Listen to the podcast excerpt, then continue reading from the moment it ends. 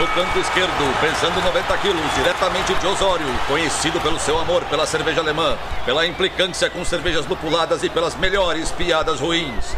Henrique, sem prestígio, Boaventura.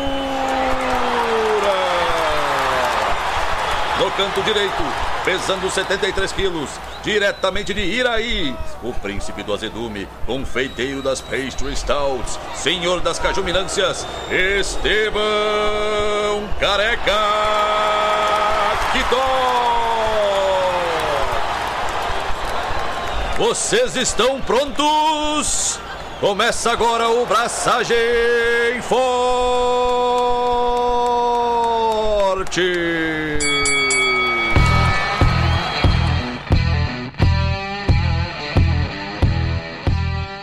E aí, galera? Estevão da Suricato aqui.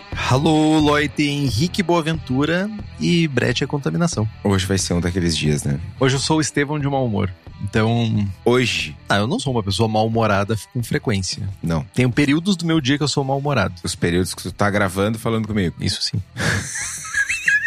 Sinta-se abraçado, Estevão. Sim, ó, bem abraçadinho em ti. Como é que tu tá, jovem? O que, que você tem feito, assim, sem ser ficar me provocando, por assim dizer? Cara, uh, sem ficar provocando. Sem ficar promoção. Tenho uma lista gigante aqui de. Cara, o que, que rolou? Preciso provocar um pouquinho. Sábado foi o aniversário de dois anos da Cubo. Parece que foi ontem que a gente fez a fusão, que foi virada essa página aí na, nas nossas vidas. E, cara, emblemático, assim. Dá para dizer já que saímos de um cenário de crise econômica fodida e crise sanitária fodida? Tá, né? Tem mais ninguém usando máscara na rua. Dá para dizer que sim. Que tá, voltamos a uma semi-normalidade. Eu acho que estamos em processo de retorno. As pessoas ainda estão se acostumando a fazer coisas na rua. Tipo, delivery ainda tá muito forte, eventos ainda não estão 100% de lotação. Mas não estão 100% de lotação por medo de Covid ou por falta de grana? Enfim, não vamos entrar nesse assunto. Eu ia dizer, uma coisa eu acho que chama a outra, mas né? Enfim, mano, foram dois anos aí bem dramáticos. Não foram dois anos de sofrimento, mas foram dois anos de muita ansiedade, muita noite sem dormir, muita insegurança, muito não saber o que fazer no dia seguinte. E no meio de tudo isso a gente ah, fez obra, fez abriu bar, investiu grana, num momento total arriscado, arrisco dizer que mais arriscado dos últimos, sei lá quantos anos.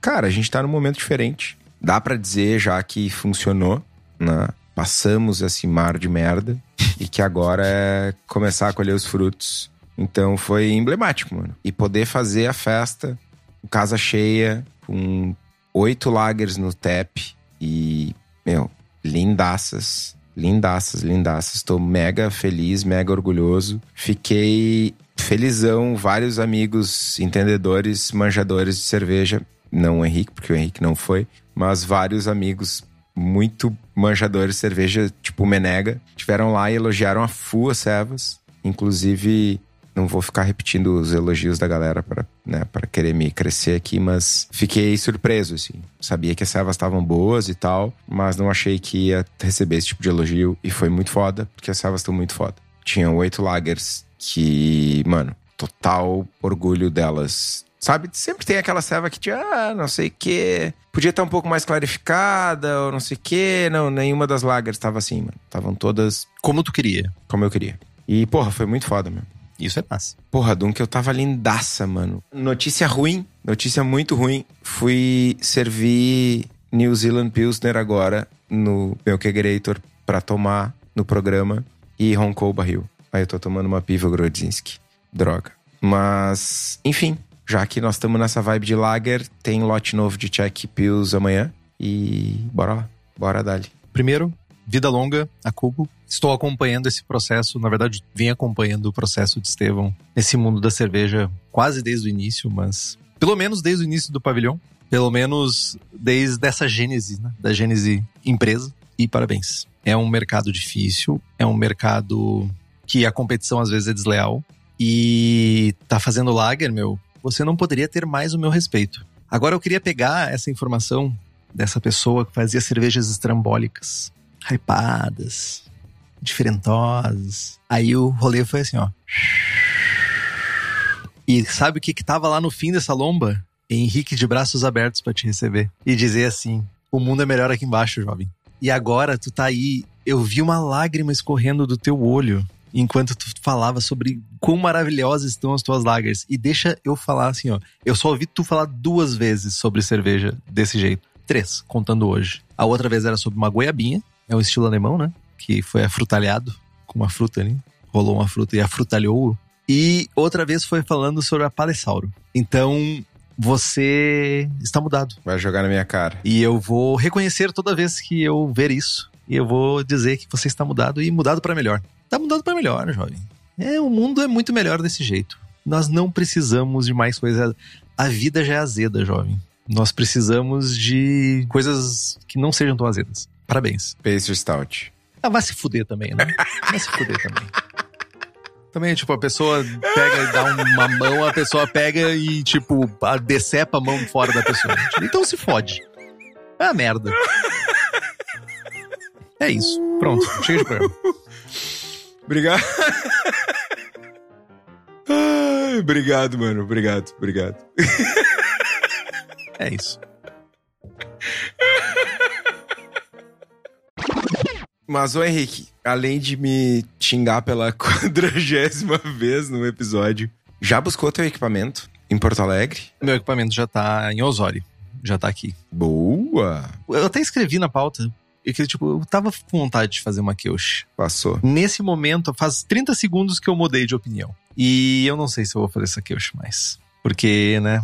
Tinha um objetivo, tinha uma vontade, agora tem ódio. Foi preenchido esse espacinho que tinha de benevolência, foi preenchido com ódio. Mas sim, eu quero comprar os insumos pra fazer minha ceva. Preciso urgentemente. Eu continuo minha sofrência de cerveja. Tá foda depender de comprar ceva pra beber. Sinto saudade das minhas cervejas, pra ser bem honesto. Eu vinha acostumado a ter sempre cerveja em casa faz bons anos. E faz o que? Tu, tu sabe melhor do que eu, Estevão. Quantos meses faz que eu não, não tenho cerveja em casa? Uns três meses e meio, mais ou menos. Quatro, talvez. Sim, por aí. E, tipo, faz uma falta enorme. Eu ainda tenho a minha Flanders, que tá em algum lugar, que eu não sei onde tá, tem que procurar.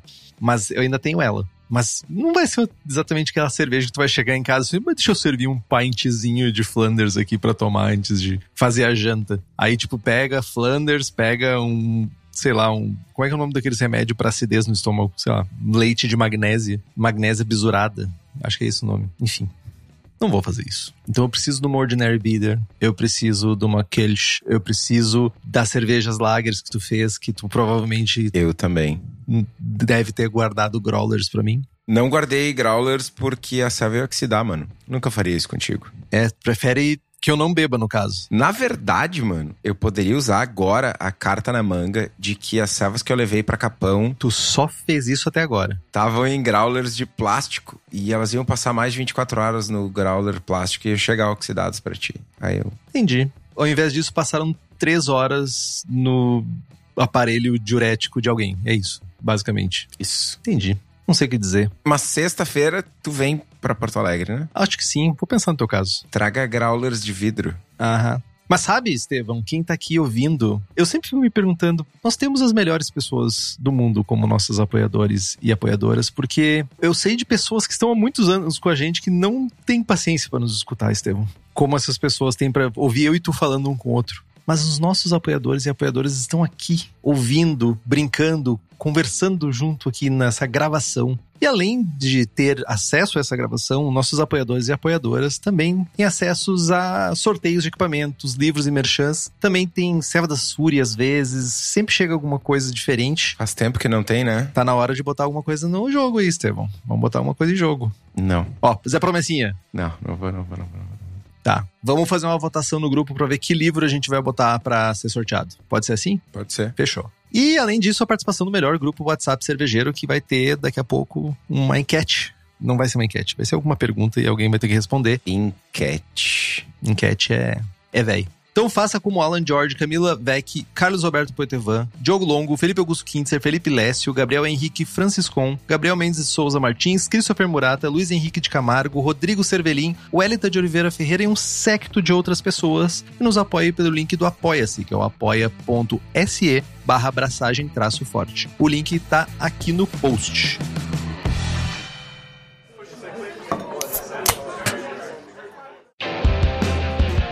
E agora, vamos entrar, adentrar-nos nesse Braçando com Estilo sobre um prestígio esse ou é sem prestígio, Estevam? Muito prestígio. Depende, né? Mas Não, a gente não, vai discutir não, isso não. pra frente.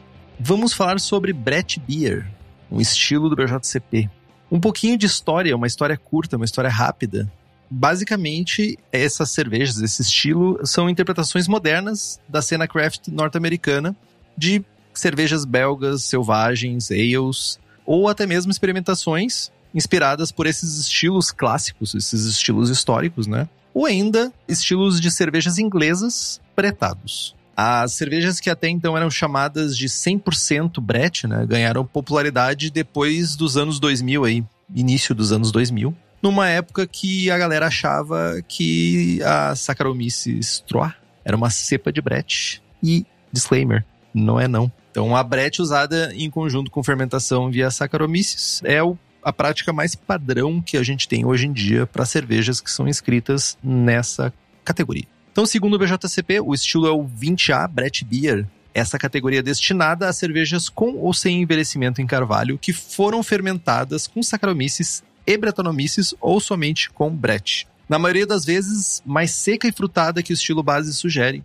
Notas frutadas ou funk vão de baixas a altas, dependendo da idade da cerveja e da cepa de brete utilizada. Pode ter uma leve acidez não lática. Parênteses agora, Estevão. O que que é funk quando a gente fala na cerveja? Funk é, é complexo. Funk é tipo um aroma estranho, um aroma diferentoso. Funk não tem tradução e tem alguns descritores em português que a gente utiliza para descrever caráter de brete, mas são todos péssimos. Animalesco, cela de cavalo, celeiro, cara, é tudo muito ruim. E Não, eu ia dizer, tipo, são coisas que tu não espera ter na tua cerveja necessariamente. Tipo, não parecem ser coisas prazerosas, a não ser que, sei lá, tu trabalhe com isso. Não, e sei lá, funk também tu não espera, porque tu nem sabe o que que é, tá ligado? Mas, enfim, funk é o caráter de brete de uma maneira geral, ele é um misto de ésteres e fenóis. E aí tem uma série de outros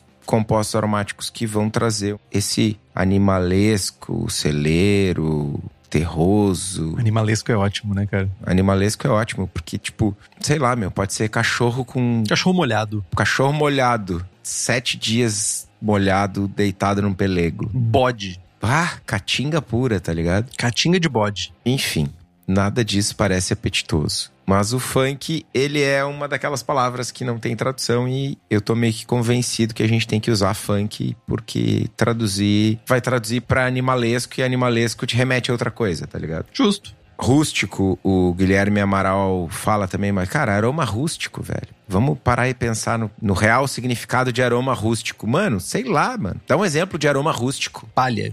Não sei, tipo, Palha não lembra Brett. um colchão de palha. Colchão de palha é rústico? Não, mas um celeiro fedendo a merda lembra. Então, tipo, eu tô tentando ser razoável, tá ligado? Tipo, celeiro. Ah, aroma de celeiro. Pois é, não, justamente por isso que o funk, a gente tem que aceitar o funk, tá ligado? Funk até o caroço. Enfim, falando de aroma, então, o BJCP traz pra nós que o aroma do estilo Brett Beer varia de acordo com o estilo base. Cervejas com Brett, quando jovens, elas têm mais notas frutadas, como fruta tropical, fruta de caroço, até mesmo fruta cítrica. Mas isso varia bastante com a cepa de Brett utilizada. E cervejas com Brett mais velhas podem começar a desenvolver um pouco de funk, celeiro, feno molhado, cachorro molhado, cela de cavalo, terroso, condimentado, nota defumada. Mas esse caráter não pode dominar. Tudo isso, tanto esse caráter de Brett jovem, né, mais frutado, esse caráter de Brett mais envelhecido, esse funk mais pegado, tudo isso sobre o aroma do estilo base. Então, sei lá, fiz uma RIS e botei Brett, eu vou ter esse caráter de frutado e ou funk,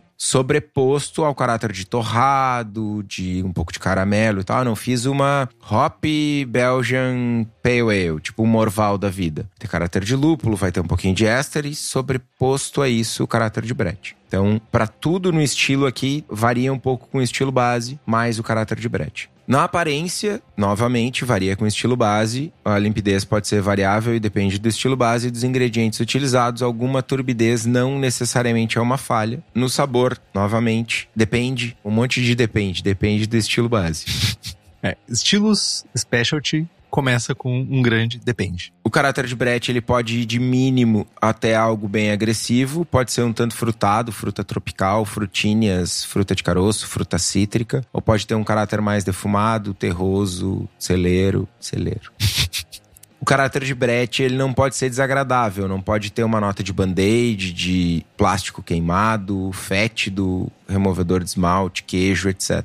De novo, esse tipo de descrição, ele não é uma descrição que ela é muito friendly, muito amigável para pessoa que não tem um conhecimento um pouco mais aprofundado de brete. Porque eu chego para ti e digo, olha só, não pode ter um sabor desagradável, mas tem sabor de cela de cavalo. Hum, yummy, super delicioso. Não, tá ligado? Quem nunca pensou em provar alguma coisa, lamber uma célula de cavalo, por exemplo? Quem nunca? Tem alguns aromas e sabores que são desejados e tem outros que não são desejados. Falar em agradável e desagradável depende um pouco do paladar adquirido de quem tá, enfim, provando, consumindo o produto. Né? Então, a band-aid, plástico queimado, fétido, removedor de esmalte, queijo é não desejado. É melhor descrever isso assim do que como desagradável. Né? Um ponto importante é que o sabor normalmente ele vai ser mais frutado quando jovem e vai ganhando esse caráter mais rústico de funk com o tempo pode não ter um caráter lático, na verdade deve não ter caráter lático, essa a gente fala mais sobre acidez mais para frente. E os sabores de malte, eles são frequentemente menos evidentes do que no estilo base.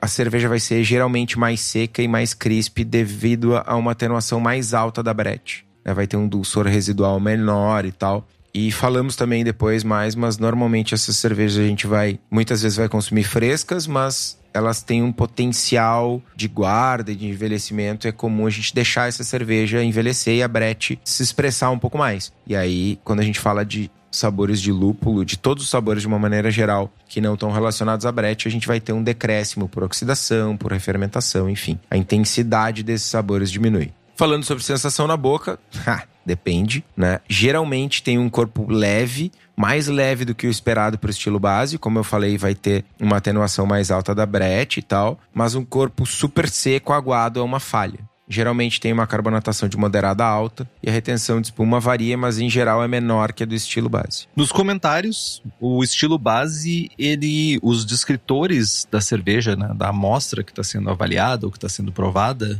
a grande maioria do caráter dessa cerveja vai vir do estilo base. A adição de brete vai garantir um produto final mais seco, um corpo mais leve e muitas vezes vai ter mais frutado e possivelmente com envelhecimento até mesmo mais funk. O caráter de brete também deve sempre combinar com o estilo base e nunca deve ser uma bomba de brete. O objetivo aqui, mais uma vez, lembrando os estilos specialty, são combinações harmoniosas do estilo base com o que torna aquele estilo especial ou especializado, enfim, especial. Então, enquanto que o Brett pode produzir baixos níveis de ácidos orgânicos, não é um método primário de acidificação da cerveja. Isso é outro comentário bem interessante aí. Tem outras categorias para cervejas acidificadas e não procure Brett como sua fonte de acidificação de mosto ou de cerveja finalizada. Comparação de estilos, comparado ao mesmo estilo de cerveja sem brete, uma brete beer vai ser mais seca, com uma atenuação maior, mais frutada, com um corpo mais leve e levemente mais funk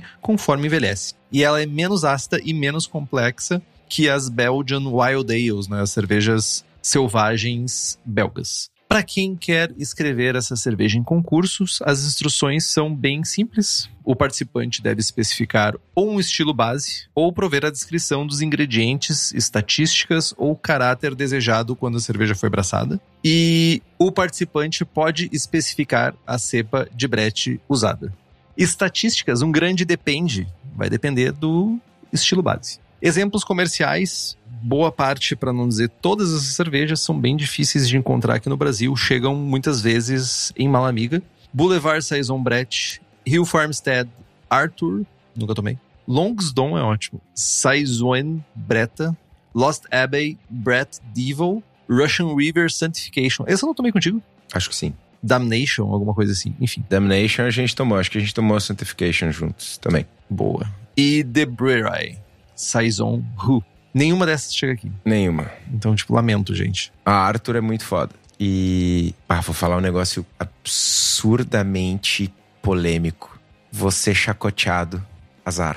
Tô acostumado a falar merda. Tomei a Goose Island Sophie umas duas ou três vezes na garrafinha pequena. E aí, um dia. Acho que tu tava junto, Henrique. Não sei. O Meneghetti tava junto. Perison? Tu tava junto, sim, numa palestra do Gordon, lá no Apolinário. Sim. Que tu ficou com vergonha de fazer uma pergunta pro Gordon e teve que eu me jogar lá em cima da granada e fazer a pergunta, porque o Estevão tinha vergonha de se expor. Era algo assim. Tu acha que a gente ficou bebendo e tu foi embora? Enfim, tomamos uma Sophie de garrafa de 750ml. Eu não sei se a Seva tava velha por anos e ela envelheceu e bretou, ou se ela era diferente na garrafa. Só sei que a Seva tava brutal, mano. E aquela garrafa de Goose Island Sophie tava melhor que a Hill Farmstead Arthur que eu tomei, que era fantástica. Fico feliz, cara. Eu não tomei nenhuma das duas. Então, mas eu fico feliz por ti. Mano, brutal a Seva. Brutal, brutal, brutal. Top 5 da vida.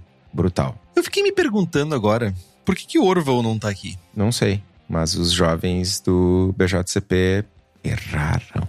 Não, fiquei me perguntando real, porque, tipo, ela é uma cerveja que tem fermentação saque primária e é colocado brete na garrafa. A pergunta que não quer calar é: dá um pesquisar no PDF do BJCP e vê se ela tá como exemplar de estilo de outro estilo. Estou fazendo isso agora. Enquanto isso, uma breve discussão sobre o estilo. O estilo Brett Beer é um estilo de ceva produzido majoritariamente por uma cofermentação de Brett e Sacaro. Um ponto importante desse tipo de fermentação ou desse estilo é que a gente não vai ter quantidades significativas de ácido lático produzidos por bactéria lática, por lacto ou pédio. A acidez da ceva vem só do ácido acético. Essas cervejas elas vão ter um sabor leve de acidez, de azedo, por causa do acético produzido pela Brett. Mas geralmente isso não é. Essas cervejas não são descritas como azedas, como ácidas, se elas forem produzidas corretamente. A gente pode fazer uma cerveja com Brett e Sacaro e ela ficar muito ácida, mas ela vai ficar com muito acético, e que é uma característica indesejada.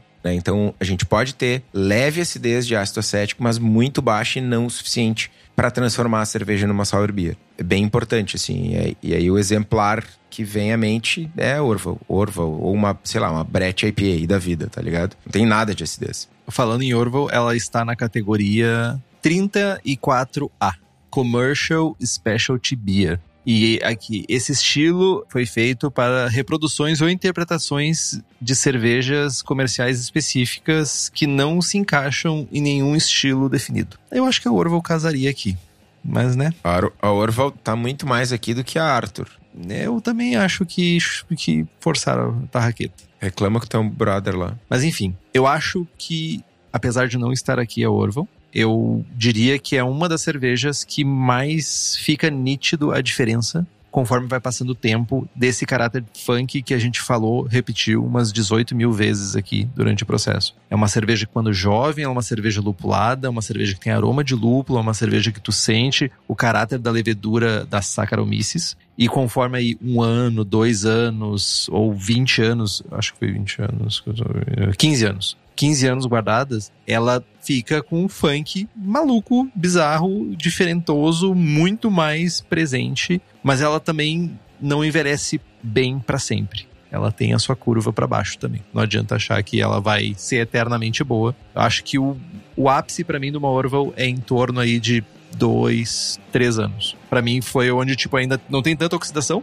ela já tem o funk e tu ainda sente caráter da levedura, tu ainda sente um pouquinho de lúpulo, então é um equilíbrio bom.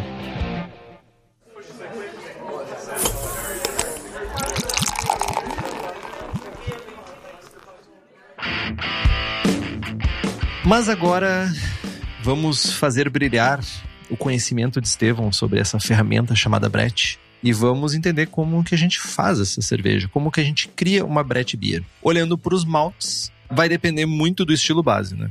A gente. O depende, esse programa podia se chamar. Depende. Depende, né? Como todos os estilos specialty. Mas a gente pode olhar para a construção da receita partindo de três perspectivas diferentes. A gente pode olhar por três pontos de vista. A gente pode se inspirar nas belgas, que é a inspiração clássica, por assim dizer, né? Aí a gente vai buscar malte pilsen com malte base, usar maltes especiais para mais complexidade, aí pensando em doubles, quadruples, Belgian Dark Strongs, coisas assim. E variedades né, de malte que trazem dulçor leve, caramelos mais claros. E aí a gente vai pensar em coisas tipo triple, saison, coisas mais levinhas. Então, se a gente quer uma cerveja mais complexa, a gente procura maltes especiais que tragam essa complexidade. Se a gente quiser mais simples, a gente não vai só pro lado do malte pilsen, mas a gente adiciona um pouquinho de malte claro. Inspirações inglesas daí, né? Se a gente for pro lado aí, vamos atravessar o Canal da Mancha e vamos para a Inglaterra.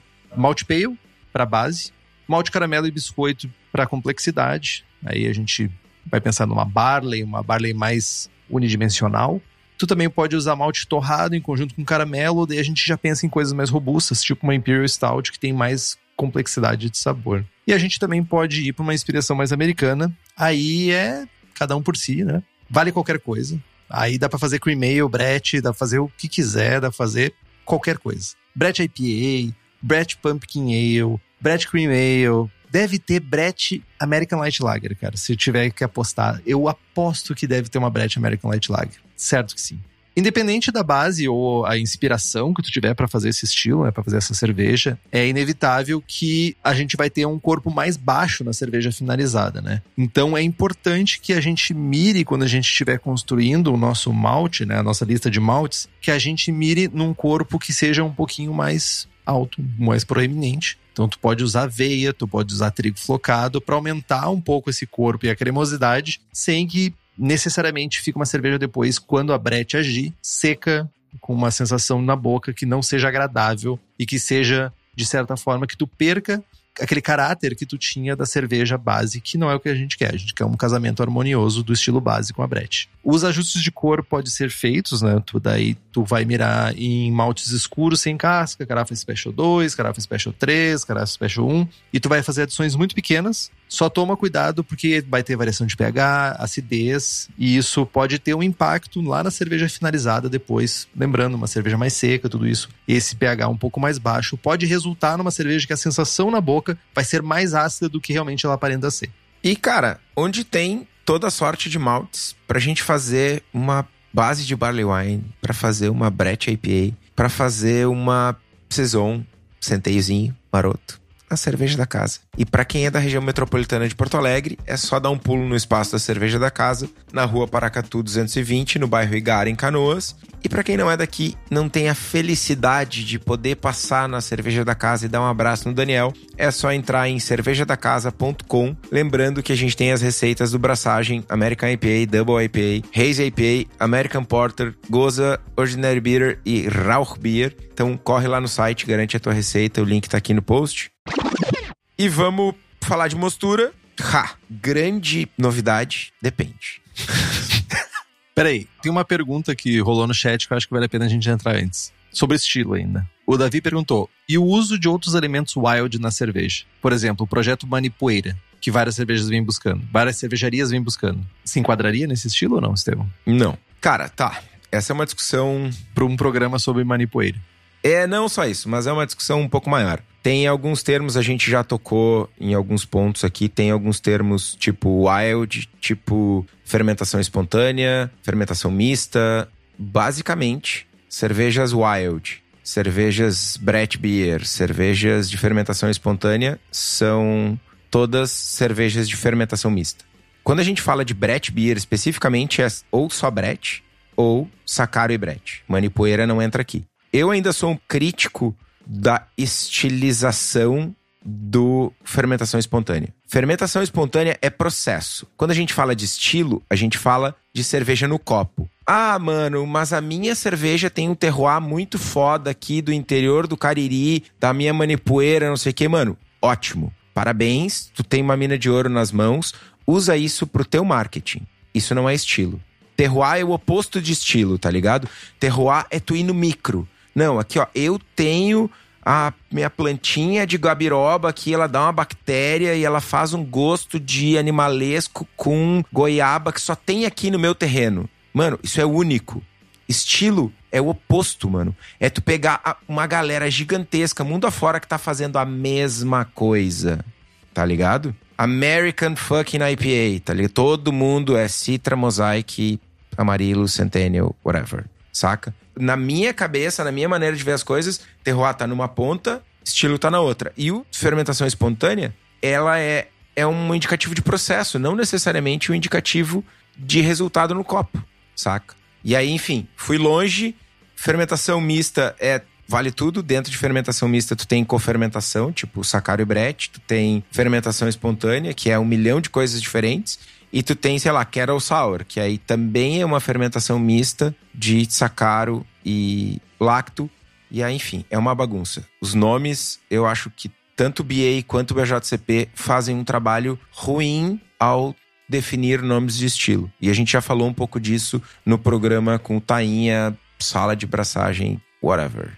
Com todo respeito, Diego, me dá uma preguiça quando eu ouço a palavra terroir, me dá um sono, mas um sono, mas é com respeito. É, eu sinto sono com respeito. Mas respondendo direto à pergunta, muito provavelmente cervejas feitas no processo da manipoeira se enquadrariam melhor. Eu teria que parar e ler com calma. Na 28B Mixed Fermentation Sour Beer, ou 28C Wild Specialty Beer. Em alguma dessas categorias se encaixaria muito melhor. É, com certeza Brett Beer não é o lugar. Brett Beer é. Brett. Para resumir, o, o rolê é Brett APA ou Orval. Brett Saison, Brett Saison. E a gente tá falando de nada wild. A gente tá falando provavelmente aqui de inóculo pensado, muito provavelmente. Ou erros que aconteceram e a pessoa enquadrou errado. É, aí de novo, o wild, quando é utilizado como descritor sensorial, faz parte, tá ligado? Agora, quando ele é usado como indicador de processo, o que, que é wild? É usar brete? Ou eu tenho que ter coletado uma levedura na natureza?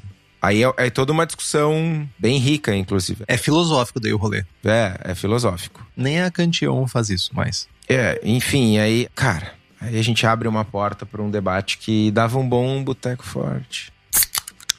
Onde é que eu parei? Mostura. Mostura. Depende. Tô fazendo uma RIS, corpo alto, temperatura mais alta de mostura. Tô fazendo uma Saison, azar do goleiro, meu. Vou mosturar 63, tacar 10% de açúcar e, e secar mesmo. Então, depende. Depende da base que tu tá buscando. Porque com a Brett, tu vai ter uma cerveja mais seca do que o estilo base. E aí, tu não quer uma RIS bretada 1001, tá ligado?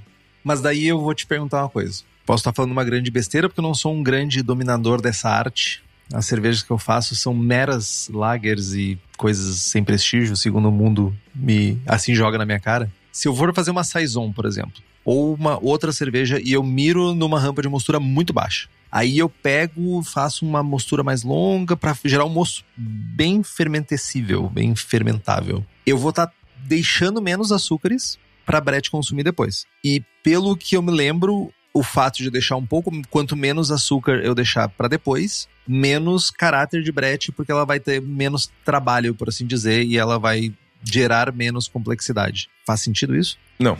É uma maneira de controle, talvez, da brete? Essa secura ou não? Cara, na real, a brete, ela tem um metabolismo. Ela tem uma atividade enzimática que quebra dextrinas. Me falhou o nome da enzima agora. Daqui a pouco vem. Beta-glucosidase. Ela expele beta-glucosidase, quebra dextrinas e ao consumir esses açúcares não tão acessíveis, mais difíceis, ela gera mais funk. Então é tipo, é o oposto do que tu falou. Mas aí tu pega uma cepa de saison. Então, uma cepa de saison vai atenuar 80%, mano. Tem 20% de dextrina, tá ligado? Continua tendo açúcar o suficiente. Uhum. Vai baixar meio prato e vai ter um caráter de brete pegado. Boa. E aí, claro, isso varia com cepas de brete, temperatura de fermentação, tempo de contato, taxa de inóculo. Não é tipo, ah, botei o brete e azar, faça-se a mágica. É muito mais complexo, tem muito mais nuances do que simplesmente fazer uma shots fired, fazer uma Kelch,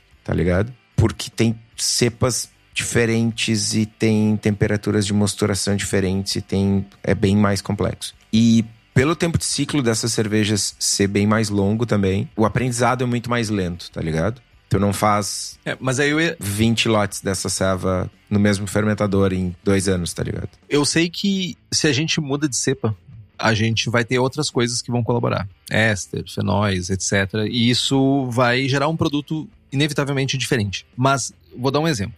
Eu pego duas cepas de Saison, uma que atenua 70% e uma que atenua 85%. Se eu pegar e inocular a mesma cepa de Brett, na que tem uma atenuação de 70 e uma de 85, eu vou ter uma diferença de funk no resultado final? A cerveja com menor atenuação, ela vai gerar mais funk? Ou a cerveja com menor, maior atenuação vai gerar mais funk? O que, que seria? Me perdi nas cepas de brete diferentes. Não, as, as cepas são iguais. A mesma cepa. A mesma cepa em, em mostos diferentes. Em mostos iguais que foram fermentados com saque que tem atenuações diferentes. Olha o grande depende aí. Depende. Tu vai ter quantidades de funk diferentes em momentos diferentes. Tipo, Ok. o que, que vai acontecer? Tu tem mais açúcares simples ou açúcares menos complexos disponíveis na ceva que tu fermentou com o saque 75, tá ligado? A Brett vai entrar, vai ser o caso da minha receita que eu vou dar no final do episódio lá, que é a história que eu conto que é a quadruple que ficou dois anos parada no post-mix lá. Quando eu botei o starterzinho de Brett pela primeira vez, mano, parecia uma escola de samba o bagulho, velho. Pá, tiroteio dentro do fermentador. Mano, fermentação ativaça, assim, bombando. E aí produziu éster a full. Chegou FG final, ela parou de fermentar esses açúcares simples disponíveis e FG estabilizou. Dois, três meses depois, tinha baixado aí um platinho e um caráter de funk super pronunciado, tá ligado? Então, tu tem momentos diferentes, né? Provavelmente a cerveja que tu usou, saque 85, tu não vai ter esse momento inicial de fermentação mais simples, produzindo éster, saca? Então tu vai ter caráteres, Vai ser mais focado realmente no funk. tu vai ter aromáticos de sabores e aromas diferentes. Boa. Antes de falar dos lúpulos, o Marcos pergunta: tá, mas para ter o funk, a breta entra na secundária, certo? Quanto de inóculo? Isso ainda não entendi. Calma que a gente não chegou lá, mano. Não chegamos na fermentação ainda. Mas. Vai vir, vai vir. Eu só caguei a pauta, só isso. Mas faz parte do jogo. No! Ô, mano. O Sérgio, ele acabou de ganhar o troféu selo Henrique Boaventura de piadas ruins. Eu vou pedir pra gravarem uma intro nova pro programa, porque, meu chapéu, eu não tenho nem coragem de ler isso, velho. Um caráter de Frank a guiar essas fermentação. Meus parabéns, Sérgio. Você se puxou hoje. Ah, mano, meus parabéns ao contrário, velho. Caceta. Vai pro lúpulo, então, pra ver se a gente passa por essa. Falando de lúpulo, pro estilo depende. Geralmente, cervejas com inspiração clássica, o amargor é muito contido, é usado para equilibrar a cerveja. De novo, nós não vamos ter grandes aromáticos de lúpulo numa Imperial Stout, numa English Barley Wine, numa Belgian Dark Strong Ale, numa Belgian Triple, né? É mais amargor. É muito comum, no entanto, ver algumas versões de Saison bretadas e com lupulagem tardia ou até mesmo dry hopping. E um cuidado extra aqui para quem tá buscando perfil de lúpulo é entender que essa cerveja vai ter um caráter de brete mais pronunciado ao longo do tempo. E justamente por isso, tu vai deixar essa cerveja guardada. Vai guardar uma garrafinha, tu vai envelhecer uma meia dúzia ali. E aí o perfil de lúpulo é o que tende a sofrer mais, vai embora, vai embora mesmo. Então, ah, vou fazer uma Brett IPA. Tu quer caráter de fermentação primária de Brett e tal, e aromáticos de lúpulo. Ah, vou envelhecer uma Brett IPA, mano. Tchau, lúpulo. Não tem muito o que fazer, tá ligado? Eu gosto da sonoplastia, sempre é muito, muito agradável a sonoplastia. Mas falando em lúpulo, né? Falando em caráter de lúpulo, ca- caráter presente de lúpulo, e não só isso, falando dos melhores lúpulos, a gente tá falando da Hops Company, que é especializada em fornecer lúpulos selecionados diretamente das fazendas para cervejarias no Brasil. Inclusive, nesse exato momento, enquanto a gente tá gravando, tá lá a galera da Hops Company cheirando lúpulo. Não estão mais, estão de volta aqui já. Já não estão mais? Já voltaram? Uhum. Então, vamos, vamos deixar no imaginário popular. Vamos deixar, vamos deixar as pessoas imaginar que eles estão lá. Eles estão sempre lá. Eles são uma, uma figura mitológica nos campos de lúpulo. É isso que acontece. E eles estão sempre buscando novas variedades e lotes que se destacam sensorialmente. E agora eles também têm análise de. É tipo ficha corrida do lúpulo. Tem óleo essencial, tem óleo disso, tiol, não sei o que, tudo do lúpulo. E tu sabe exatamente o que, que aquele monstrinho verde vai causar na tua cerveja. Então, vai lá no site da Hops Company, que é o hopscompany.com hopscompany.com ou vai no Instagram da empresa, que é o hopscompany, e compra os lúpulos para tua cervejaria para fazer aquela cerveja no grau. Agora sim, caríssimo Marcos, vamos entrar na fermentação. A breta pode ser inoculada em uma cerveja em vários pontos do ciclo de vida de uma fermentação, né? Se a gente for usar ela como a única, né, ou pelo menos como a principal levedura da fermentação, a cerveja que é produzida muitas vezes vai ser percebida com um caráter mais frutado, e não muito funk. Então tu vai mirar mais na produção de ésteres. Abacaxi, se eu não estou enganado, é um éster muito comum de produção de uh, brete. Uh, esse um pouco cítrico, um cítrico mais para frutas cítricas um pouco mais ácidas, não no sentido de acidez de cerveja, tá? Só abacaxi é um pouco ácido. E tu não vai ter muito funk. Para fermentação primária, com brete, a gente vai precisar de um pitch robusto, por assim dizer. Uma taxa de inóculo de ale e lager, ou lager, né? Aí na faixa de um milhão de células por ml por grau plato vai fazer o trabalho. Então, tu também pode ir até 2 milhões de células. Se o inóculo acontece numa cerveja que já foi fermentada por Saccharomyces antes, né? Ou se pelo menos tu fizer um pitch simultâneo de Saccharomyces com Brettanomyces, aí tu vai ampliar né, os sabores que vão ser produzidos durante essa fermentação. Uma coisa que é bastante comum é que alguns desses compostos de sabor que são gerados durante a fermentação de sacaro, eles são alterados pela brete e vão gerar outros compostos de sabor. Alguns exemplos que a gente pode citar são ésteres frutados, que são provenientes de metabolismo de compostos sulfurosos e de ácido lático. Tem uma pequena quantidade de células de Brettanomyces é suficiente para trazer caráter de brete para a cerveja. Aí a gente está falando realmente de fazer o inóculo pós-fermentação. Aí tu coloca um, não sei, faz captura de garrafa, ou tu pode usar aí alguma coisa que tu conseguiu, um vial vencido, alguma coisa, tu vai conseguir fazer sem grandes starters, tu consegue trazer o caráter de brete para tua cerveja. Inclusive, agora, novamente, uma dúvida minha, Estevão. Sabe como é que é, né? Literatura, muitas vezes, tá desatualizada.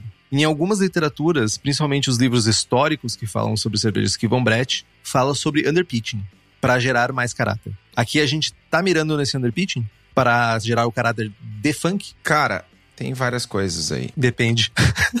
Depende. Depende. O episódio de hoje, será que deu ruim? Depende.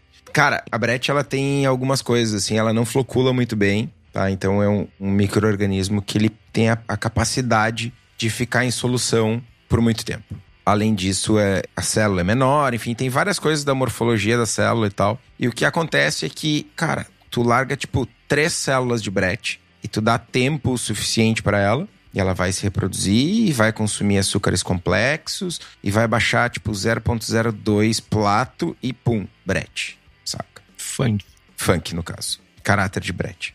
Tu pode ter um resultado muito mais rápido e muito mais eficiente com um pitch maior mas é bastante comum, inclusive, o pessoal usar o bottle drags, que é o fundo da garrafa, né? Ah, servia a levedura como se fosse a levedura do priming de uma Weiss ali. Servia uma wild da vida, deixa fundindo a garrafa, dá o dá o chacoalhão e. Sem o dedo na tampa. Sem o dedo na tampa, muito importante. E joga para dentro do barril. Da barrica, no caso. 220 litros. Ou do post mix, no meu caso. A serva que eu fiz foi com drags que tu me deu tu cultivou os drags, cara, devia ser um Megazord que tava rolando lá dentro, porque não faço ideia da cultura que tinha naquele rolê. E eu peguei e botei 10 litros junto com o Brett e ficou maravilhoso o rolê. Parabéns. 10 litros de uma Dark Strong Ale. Enfim, tu saca? Romices. Oi? Romices. Tu falou saca? Romices. Nossa senhora. A gente consegue ter resultados de caráter de Brett de funk com pouquíssimas células. O resumo é isso. Mas, cara, normalmente quando a gente tá falando de um cenário caseiro, a gente não precisa fazer starter nenhum. Compra um vial de Brettanomyces da tua escolha, o que tu tiver disponível, lá naquele fornecedor maravilhoso que eu já vou fazer o jabá. Tu vai lá naquele site maravilhoso, escolhe lá Brettanomyces XPTO, compra um vialzinho, faz a tua ceva, 20 litros, joga para dentro, espera X meses, vai provando a, a cerveja terminou de fermentar, chablau, tá pronto. Sem starter, sem estresse, só dali. E agora que eu já dei a deixa, esse lugar para comprar aquela brete maravilhosa é na Levitec. todo mundo já sabia. O Henrique deu spoiler aqui do site. Como é que é o nome desse negócio? Do banner? Internet. Esse negócio se chama internet. bah, me senti com 80 anos de idade agora, velho. a Levtech tem várias cepas de brete. Várias, várias, várias. A Levtech é muito massa, mano. E além de brete, além de levedura para cerveja, tem bactéria, tem lacto, tem levedura para outras bebidas, tem levedura para hidromel, para cidra, para whisky, para cachaça. Com atendimento inigualável. Então, cara, é só entrar em levtech.com.br, comprar as tuas leveduras e pratique a profissional. A Levtech ainda tem mais de 50 tipos de leveduras, consultoria em boas práticas de fabricação, controle de qualidade, montagem de laboratório, treinamento de pessoal, banco de leveduras. Mano, Hoje eu, obviamente, eu não vou citar nomes, mas um colega de profissão aí de uma cervejaria entrou em contato comigo com uma dúvida. Ah, mano, eu tô com um problema aqui assim, não sei o quê, tô com um problema de qualidade, preciso resolver. Ah, precisava de uns kits para fazer cultura na minha cervejaria. O que que eu faço? Mano, Tech, mano. Tu falou com esse tom de voz também, tipo, como se estivesse anunciando? Mano, eu escrevi, mas na minha cabeça era esse tom, tá ligado? E deu meia hora e ele me ligou. Bah, mano, resolvi meu problema, as gurias vão me ajudar e tô muito feliz, obrigado. Vou te mandar uma serva. Eu, ok, só resolve o problema antes. Justo. ah, agora voltando pra. Você já tem a brete agora. A galera vai se perguntar muito sobre tempo, tá? Eu acho que vale aí um conhecimento caseiro e um conhecimento profissional de Stevin nos testes que eu já fiz, eu acho que eu já fiz mais de uma cerveja com brete. Acho que eu já fiz duas ou três. Para mim, o caráter de brete que eu queria era pós-fermentação primária. Eu fiz adições em fermentação secundária. O caráter apareceu depois de um mês a um mês e meio. Foi quase que, tipo assim, virou um mês e meio, apareceu o caráter de brete. Foi quase nesse nível. Não foi assim, foi aumentando gradualmente. Não. Chegou no momento que eu ia provando uma vez por semana. Uma semana não tinha nada e uma semana tinha caráter de ouro. Era esse o rolê que aconteceu com a cerveja. Então, paciência eu acho que é uma palavra muito importante. Aí vai muito de encontro com o que Estevam falou sobre, ah, beleza, eu vou pegar drags de uma garrafa de Orville. Vai ser mais lento. Vai ser muito mais lento. Tu vai ter uma quantidade de cultura, uma cultura muito pequena, uma cultura que vai fazer o trabalho de uma maneira muito. Vai fazer melhor ou vai fazer pior? Não necessariamente vai ser melhor ou pior. Se tu fizer uma boa sanitização, queimar a boca da garrafa, sabe? Fazer coisas que vão garantir que tu tá inoculando somente a brete que tá ali dentro, provavelmente tu vai ter uma cerveja que vai ter um caráter legal. Se eu não me engano, o Alan uh, George que fez isso recentemente, ele pegou, não tinha brete para comprar, ele foi lá e comprou, ele mora no Japão. E Orval parece que é preço de Skoll lá. Ele comprou, tipo, sei lá, seis garrafas de Orval e inoculou os drags todo na sua cerveja. É, o, o sofrimento do rico é diferenciado, gente. Eu só queria dizer isso ou da, das pessoas que têm acesso a uma Orval a custo de vial de, de levedura. Mas eu acho que paciência fala muito sobre esse estilo. Aguarde. Aguarde para alcançar o resultado. Cara, é um dos principais desafios de fazer esse tipo de serva é justamente isso. Porque, cara, quando a gente tá falando, vocês vão entender o que eu quero dizer. Lá, quando a gente começou a fazer serva, na primeira receita lá, primeiro cursinho, primeiro vídeo de internet, Alguém falou assim: ah, inocula a levedura, sete dias está pronto. Cinco dias, X dias. E a gente idiotamente acreditou e foi lá e abriu frio em X dias. E a cerveja não tinha terminado de atenuar. A lógica é a mesma. Hoje tu sabe que tu precisa esperar terminar de atenuar e que para terminar de atenuar tem que debater FG, estabilizar e que a cerveja tem um gosto e, e, e vai maturar. E, tipo, como é que tu sabe quanto tempo de maturação é o suficiente para tu fazer a tua American IPA, a tua Keush? Quantos dias tu deixa ela no frio? 5, 7, 14, 28, não interessa, é o teu processo, tá ligado? Processo de cada um, equipamento de cada um, todo mundo tem o seu processo ajustado. Esse número, seja ele qual for, ele é fruto de um aprendizado da tua jornada fazendo cerveja, da tua jornada com teu equipamento. Esse número muda de equipamento para equipamento, mesmo quando é o teu equipamento. Comprei um equipamento novo, troquei de fermentador e tal. Com a fermentação secundária de brete, é um pouco isso. Não adianta eu chegar para vocês e dizer assim, nossa, inocule um vial de brete para 20 litros de cerveja, aguarde 15 dias e bote a frio e a sua cerveja vai ficar... Mano, mentira, velho. Mentira. 20 dias, então. 200 dias. Talvez com 50 já estivesse bom.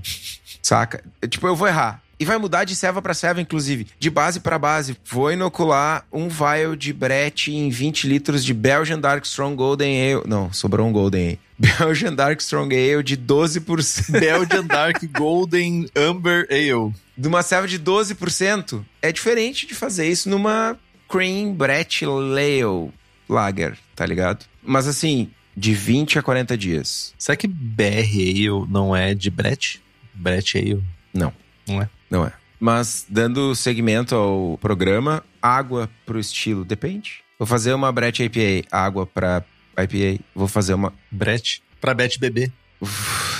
Vou fazer uma Belgian Dark Golden Strong Ale, que eu, estilo que eu acabei de inventar, água para base. Tá, vamos colocar nesses parâmetros. Tirando íons que vão ajudar a fermentação, cálcio, magnésio, etc. Pouco vai influenciar na fermentação da Brett a água. É isso que tu quer dizer? Isso. E aí, ah, quero fazer uma American IPA com Brett. Vou carcar a mão no sulfato. Belgian napolitana. É, é isso aí, colorida. Vou pesar a mão no sulfato, vou usar pouco cloreto e tal. Beleza, ótimo, maravilhoso. Não esqueçam de que a cerveja vai ser mais seca do que o estilo base sem Brett. Então, isso Tipo, ah, vou usar 400 ppm de sulfato na minha Brett IPA e, mano, ela não vai parar a 1014, tá ligado? Talvez ela vá a 1009, 1008, 1007. Tu quer mesmo uma ceva, uma IPA, 400 IBU, 400 ppm de sulfato, 1007? Mano, então... Não, obrigado.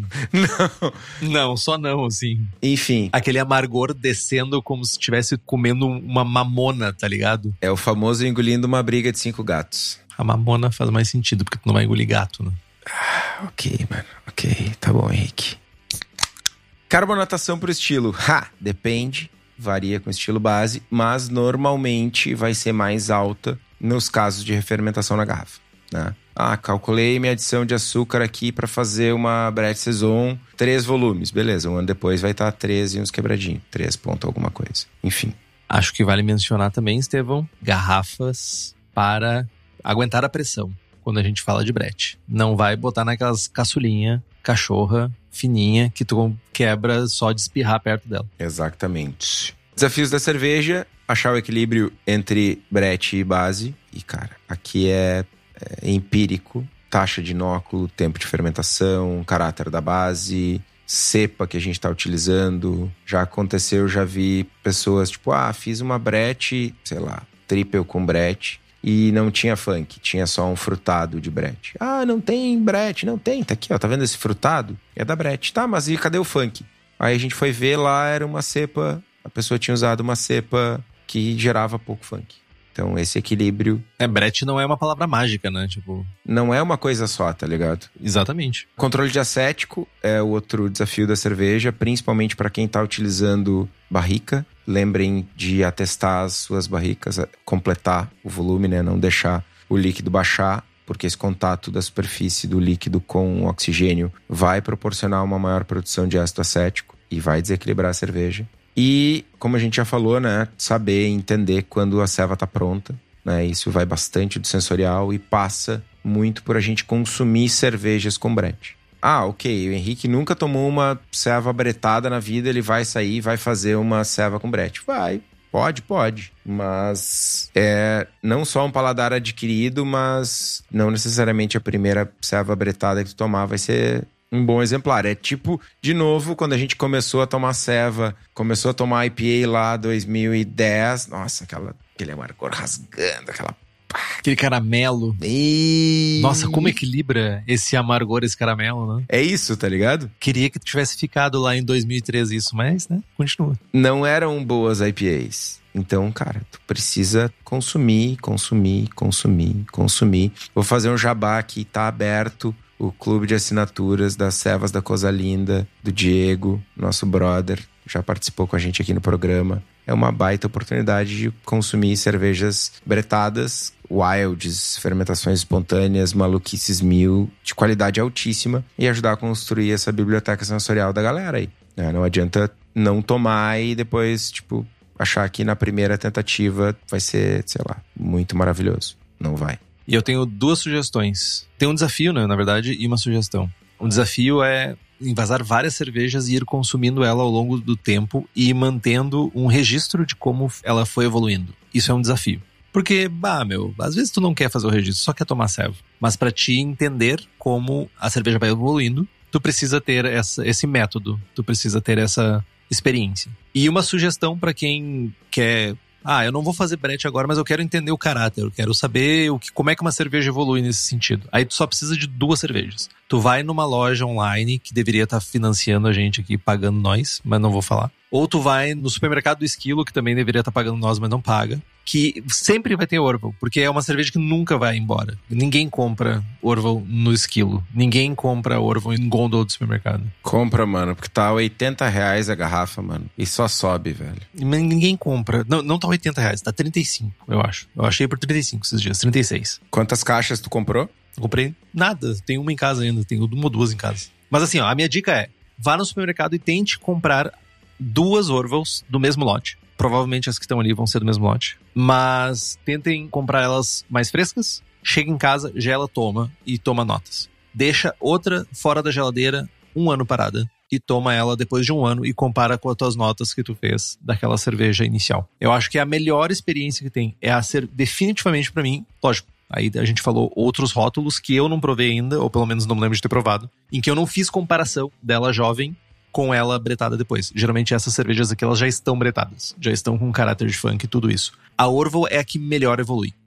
sem sombra de dúvidas, para esse caráter de funk que é o que a gente quer para avaliar. Então a minha dica é realmente essa: compra duas Orvals, chega em casa, toma uma e guarda a outra por um ano e depois toma ela e compara as notas.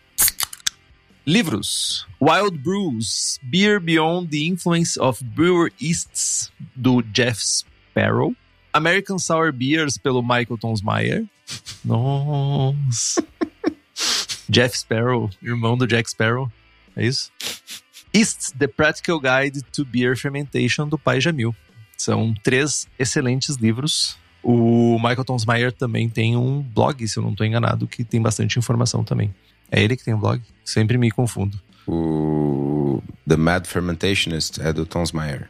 Isso. E eu nunca vou conseguir falar essa, esse, o nome desse blog. The Mad Fermentationist. The Mad Fermentationist. The Mad Fermentationist. Mas sim, o American Sour Beers eu acho que eu li. Wild Brews eu não li ainda. Acho que esse eu não li. Mas eu acho que o American Sour Beers eu já li. Já deve ter lido os dois, né? Já.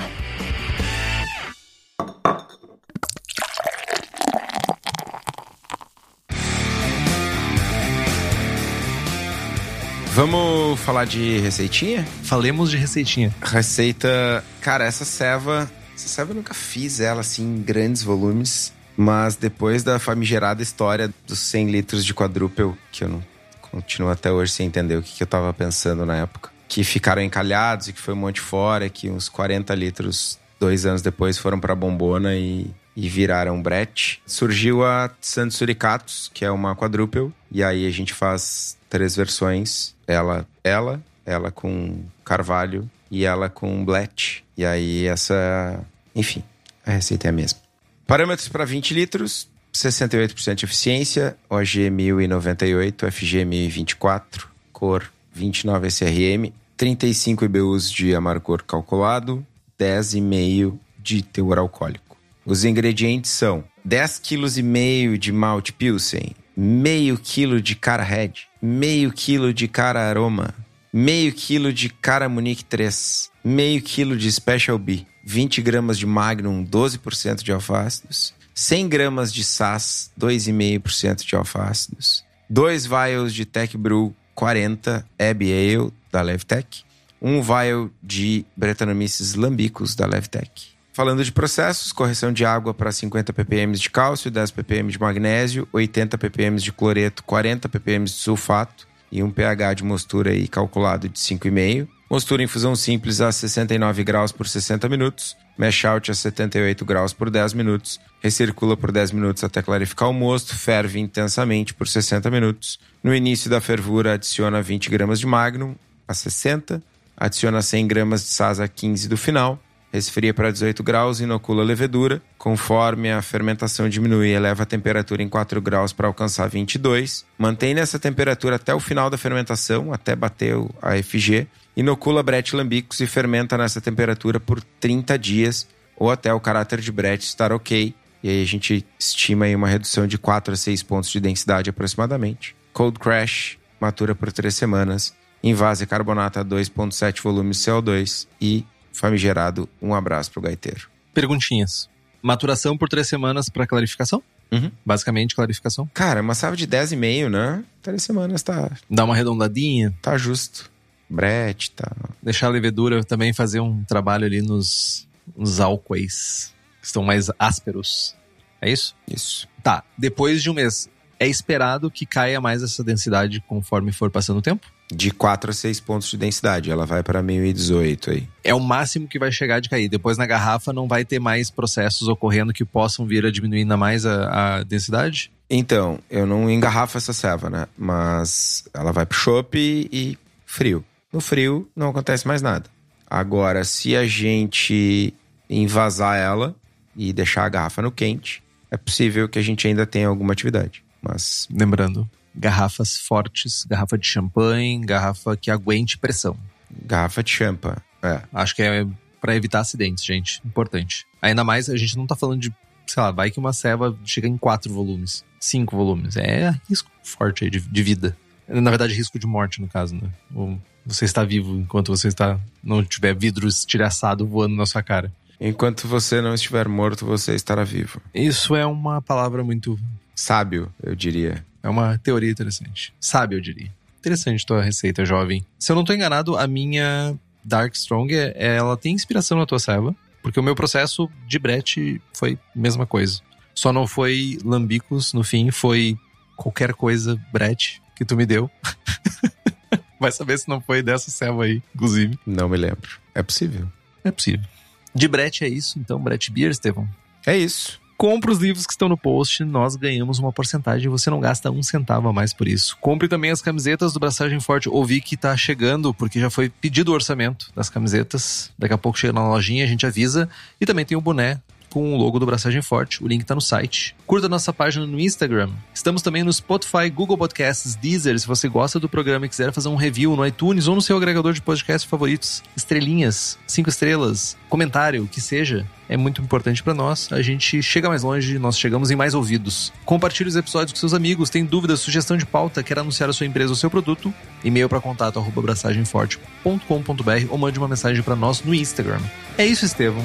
É isso. Braçagem forte. Braçagem forte.